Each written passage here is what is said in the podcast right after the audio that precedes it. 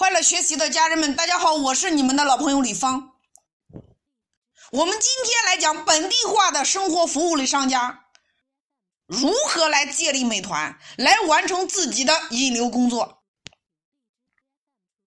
我们都知道，虽然美团它属于电商的一种类型，但是今天它跟淘宝、跟京东这样的零售电商平台来比的话，那如我们是淘宝的一个卖家，那无论我们做的什么品类，我们都可以面向全国、面向全国的用户来销售我们的产品。但是，美团和饿了么，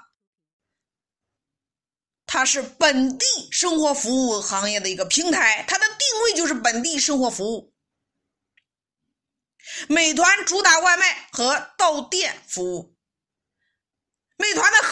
天网和地网的布局，所以本地化商家如果要进行天网和地网的覆盖，如果你缺少流量，如果你做的是本地同城化的市场，那么美团是你的首选。在很多人的印象里边，一提到美团，大家认为美团只能做外卖，那我做的这个行业在美团上没有效果。在这里，我告诉大家。每一个平台都有每一个平台的流量，只是你不懂得平台的规则而已。我们都知道，美团到店分三块你看看你的行业在不在这三块里边？第一块到店餐饮叫外卖，第二块到店服务涵盖一百八十个生活服务细分品类，比如说。酒店、门票、洗浴、KTV、学美业、医美、亲子类、结婚类、运动健身类、学习培训类、家居类、宠物类、酒吧类等等等等，一百八十个生活服务品类。那你要看你的行业在不在这个品类里边。那么第三个，酒店和旅游，这是美团到店的三块三大领域，它主打是本地化商业服务。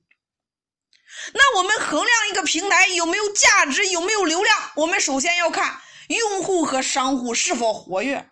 那问问你自己，你每天接触的哪一个平台最多？那你就知道为什么你要做这个平台。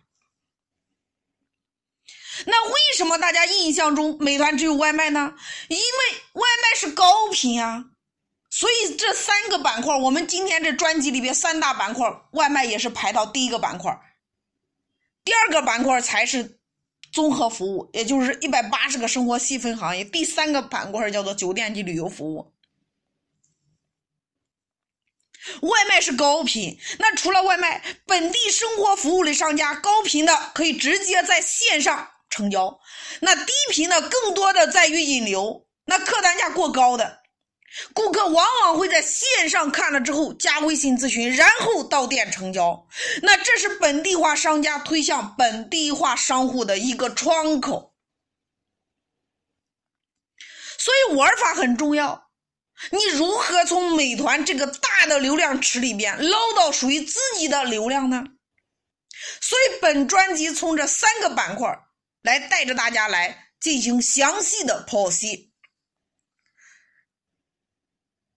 大家如何来借力美团，业绩翻番，流量翻番。